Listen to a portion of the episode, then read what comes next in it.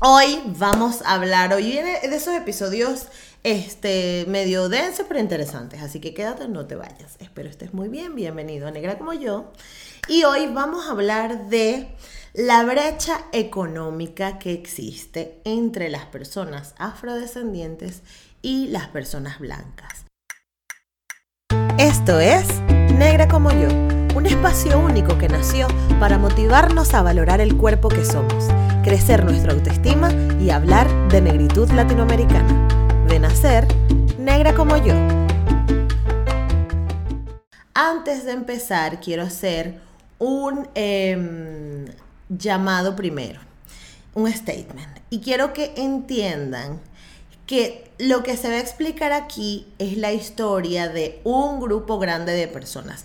No significa que les haya pasado a todos, ni que no existe la posibilidad de que nadie logre hacer nada, no, sino que estoy hablando de algo que le ha afectado a un buen grupo de personas, sobre todo afrodescendientes. Entonces, nuevamente, como yo siempre les tengo que hablar, es la historia de la época de la esclavización, ¿no? Eh, compañías navieras europeas entran en el continente africano, hacen sus negocios turbios ahí. Muchos dicen que con mismas, con mismas personas em, afro dentro, reyes, príncipes y todo, que vendían a, su, a personas como mano de obra barata a cambio de quién sabe qué. Al final se convierte en una desmantelación, o sea, desmantelaron el continente africano por completo, robaron su arte, robaron su historia y al día de hoy nos cuentan como que, bueno, esa gente estaba allá bailando con taparrabos y nosotros no sabemos nada y bueno, los esclavizamos, pero bueno, ellos eran esclavos. Como que nadie se hace responsable ni siquiera a día de hoy. Pero esa no es la historia. La historia va en lo que viene después, ¿no? pasan todos los procesos de esclavización, todas las personas son secuestradas de sus países, de sus casas, de sus nichos. Como bien saben, este, los, los sacan en condiciones infrahumanas. Muchas de las, de, las, de las personas esclavizadas o de los negros que venían en esos barcos mueren a raíz de las enfermedades, mueren por los maltratos, mueren por las torturas. Y los que llegan al continente americano sobreviven en condiciones de trabajo esclavizadas. Es decir, no tenían pago, eh, muchos de ellos vivían y, y tenían condiciones de sanidad terribles, muchos morían por enfermedades, muchos morían eh, por el cansancio de las largas horas de trabajo forzoso. Y mm, todas estas personas que después de toda esta mierda que han ido recibiendo sobreviven en los en, sí, yo creo que la década de 1800 fue la década donde todos los movimientos de liberación de esclavos se empezaron a dar en distintos años, en distintos países, no voy a entrar para allá. Cada país tuvo su año donde dijeron, mira, esto está mal. Este, y esto vino desde el, desde el continente europeo, una vez más dictando la pauta, este, donde se empezaron a, empezaron a haber movimientos de liberación esclavista este, y mm, de liberación de, de, personas esclavizadas, perdón. Y entonces, bueno, comienzan todos los países de Latinoamérica a decir, ups, oh, creo que nos equivocamos. Entonces, colocan a todas estas personas, em, a todas las personas que estaban esclavizados, a todos los negros que fuimos esclavizados, a mis, mis antepasados, y les dicen, bueno, ya, ok, está bien, eres libre. ya, puedes, puedes seguir, no pasa nada. Entonces te sueltan en un continente que ya era bien desconocido para ti, en condiciones donde nunca tuviste oportunidades de educación, donde todas las leyes están hechas para favorecer a un colectivo, ¿no? Este, en este caso, las personas blancas o los colonizadores o los esclavistas. Y este, a partir de ese momento, pues se te comienzan a exigir que te comportes, que actúes adecuadamente, que no te mezcles, que te mantengas en tu área y no, en, tu, zona, que si quieres educarte está bien, tienes la oportunidad de educarte, pero tienes que hacerlo en estas universidades. Si quieres eh, comer, tienes que comprar en este supermercado. Si quieres transportarte, tienes que hacerlo en este transporte. Y muchas de estas eh, reglas son las famosas archiconocidas, las leyes Jim Crow, que eran las leyes de segregación racial en los Estados Unidos. Así pasó también en muchos países de Latinoamérica. El punto es que toda esta estructura de racismo que se estaba llevando a cabo en esa época también se sostenía por algo muy importante, que era la economía. ¿Qué pasa? Todas estas familias blancas, eurocentradas, que tenían tierras y que tenían propiedades, las ganancias que entraban eran por el trabajo que hacían personas y mano de obra barata. Algo que no pasaría, o bueno, que en muchos casos pasa con muchas empresas de hoy. Es decir, tú tienes grandes beneficios por un trabajo que no estás haciendo tú y además te llenas de dinero y además a estas personas pues no le das lo que corresponde, ¿no? Eh, luego, obviamente, a través del tiempo se generaron todos los movimientos de sindicales y todos los movimientos del Día del Trabajador, pero eso es otra historia. Pero en esa época, ¿qué pasaba? Que las personas que ya tenían un dinero, que quién sabe de dónde venían, se hicieron mucho más ricos y mucho más millonarios y mantuvieron, y además sus hijos heredaron este dinero. Y no solo es que heredan el, el dinero, sino que heredan el acceso a las instituciones educativas, heredan el estatus social, heredan dan la posición económica, no el dinero, sino la posición que te da tener una, una vida económicamente mm, fructífera, ¿no? Y además de esto, heredan el reconocimiento de la sociedad. Es decir, estas personas blancas con dinero nunca han hecho nada malo. ¿Qué pasa? Por otra parte, las personas que fueron liberadas, los negros, que en su condición de esclavos son liberados, son liberados sin nada de dinero, sin ningún tipo de oportunidad y donde, como les dije al principio, se les exigía que tuvieran un rendimiento al igual que los, la gente que vivía con ellos, ¿no? Los, los blancos. Y es como que, a ver, si nos ponemos a pensar, tú tienes una persona que hereda, ¿no? Una gran suma millonaria de dinero y esta persona monta un negocio. Además de montar un negocio, se relaciona en el club, a los sitios a donde va con gente que tiene dinero igual que él. Y además, si tú eres de una casa que tienes dinero, tus amigos van a ser de casas que tienen dinero. Es decir, todo tu entorno se mueve en el estatus económico en el que tú te mueves. Está bien, no pasa nada. Si lo traspolamos a, a la parte de los negros, ¿qué pasaba? Que de repente uno de ellos decía, mira, yo voy a trabajar día y noche, como la historia de Madame C.J. Walker, que todos los conocemos, que es una serie que está en Netflix, y si no la has visto te voy a dejar el link para que, para que la puedas ver, este, si te interesa, que fue una mujer que gracias a su trabajo logró cosechar mucha riqueza, que hasta a día de hoy sus familiares sobreviven de, del trabajo que hizo Madame C.J. Walker en su época, ¿no? Pero si se ponen a ver cómo él era el entorno de Madame CJ Walker, Madame CJ tuvo que trabajar el triple de lo que una persona igual a ella, blanca, hubiese trabajado. Si nos ponemos a pensar, hemos sido toda la sociedad, la que era consciente y la que era inconsciente de su negritud. Hemos sido muy injustos, porque aparte de todo el sufrimiento que ha tenido que tener el colectivo, y no quiero que entremos en la parte de victimizar, no. La idea es entender estas cosas para cambiar nuestro futuro. No quiero que nos quedemos dándonos golpes de pecho, por eso yo, por eso no lo he logrado.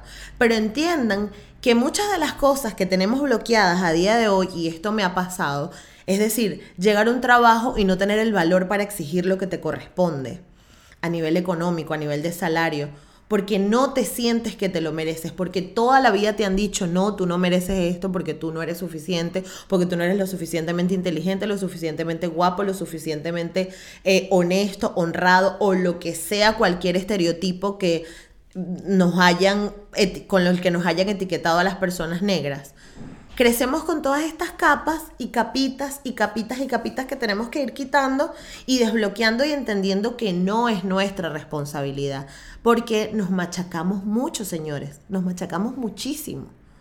La historia de crecimiento personal de una persona blanca nunca va a ser igual a la historia de crecimiento personal de una persona negra. ¿Por qué? Porque primero la persona negra tiene que entender que se lo merece y esto ustedes creerán que es una tontería, pero tómense el tiempo de preguntarle a una persona que esté obviamente consciente de su negritud, de los privilegios y los no privilegios que ha tenido en su vida, lo difícil que le ha sido. Y no se trata de que no se pueda lograr, sí se puede lograr, pero el esfuerzo y el trabajo emocional y psicológico que tienes que hacer es mucho más grande. Entonces, esta brecha económica que se ha trazado eh, eh, por tantos años a la comunidad de afrodescendientes ha hecho que a día de hoy, obviamente, las favelas, las barriadas más populares, las zonas donde hay más violencia, sean negras.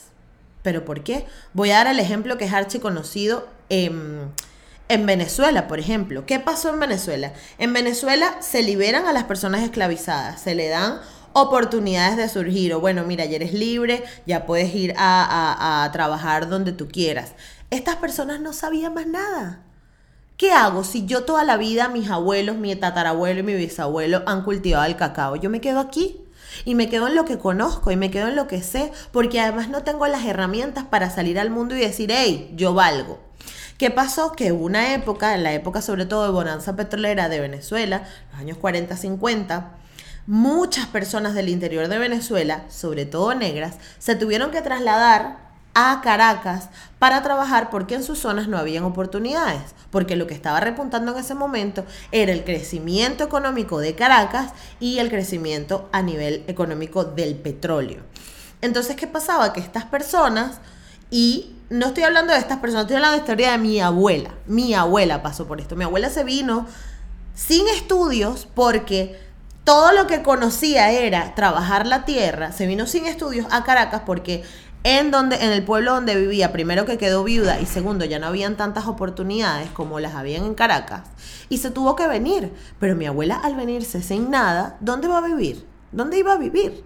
No se podía ir a vivir a las zonas ricas de Caracas, se tenía que ir a vivir a una zona popular, ¿no? Donde seguramente tuviera un primo, un hermano, un amigo. ¿Y qué pasaba en ese entorno? Que bueno, que normalmente en ese entorno es donde se ve más abiertamente, porque no estoy diciendo que las zonas de, de, de, gente con dinero no se veía, sí se veía también el consumo de drogas, el consumo de alcohol, pero en las zonas de dinero habían las herramientas para tapar esa realidad. En las zonas populares no habían herramientas para tapar esa realidad. Entonces, tus hijos crecen, o tus hermanos, o tus primos, crecen en un entorno donde hay violencia, donde hay drogas, donde hay malas cosas, y además crecen en en su entorno, en su nicho, se relacionan con la misma gente, ven siempre lo mismo. Entonces, si tú tienes una persona que toda la vida ha visto lo mismo, que toda la vida ha hecho lo mismo, no le pretendas exigir que porque no, no tiene un PhD en Harvard. Porque no es que no lo conozca, sino que no le interesa, le da completamente igual. Para que yo quiero tener un PhD en Harvard si mi amigo José está aquí y yo me la paso bien con él y eso es lo que yo disfruto y nos, damos y tomamos con mucha ligereza el hecho de juzgar a las personas por el camino que han decidido tomar, ¿no? Bueno, si tú te quieres quedar, a mí me da igual. O sea, nos tiene que dar igual si la persona quiso estudiar secretariado o quiso ser doctor. Cada quien tiene una realidad.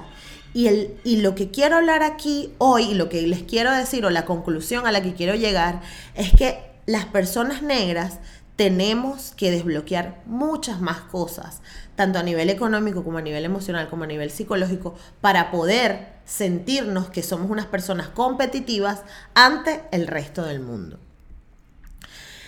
Y estas cosas las entendemos cuando nos educamos, cuando nuevamente, como siempre les digo, buscamos en nuestra historia, entendemos nuestros antepasados y, nos reconciliamos con eso también y lo aceptamos.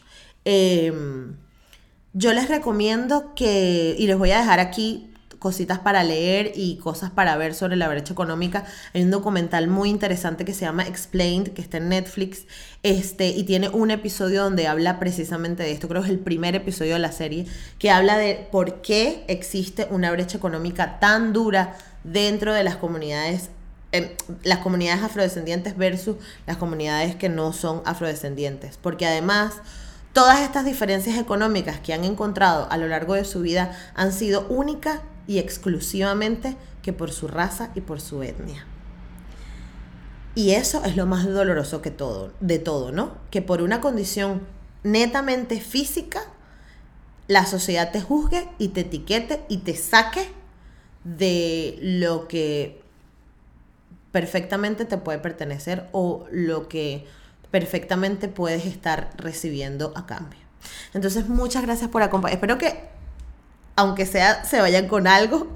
Creo que es muy denso, es un programa muy denso que me gustaría debatir alguna vez con alguien si conocen algún especialista en economía, sobre todo de las comunidades afrodescendientes en cualquier parte de Latinoamérica, déjenmelo en los comentarios porque sería muy interesante también hablarlo con él y hablar y profundizar un poco en este tema. Yo lo que sé es muy por encima, pero más que nada el llamado es a la empatía, a reconocernos, a buscar nuestra historia y a intentar no hablar con tanta ligereza de la historia de otras personas. Porque a veces nos llenamos la boca fácilmente en decir, ay, bueno, este es malandro porque le da la gana, porque él tuvo oportunidades, porque sí, pero no estamos viendo las razones que lo llevaron a tal o cual a su actualidad, ¿no? A lo que es ahora esa persona. Entonces, muchas gracias por estar conmigo en este episodio.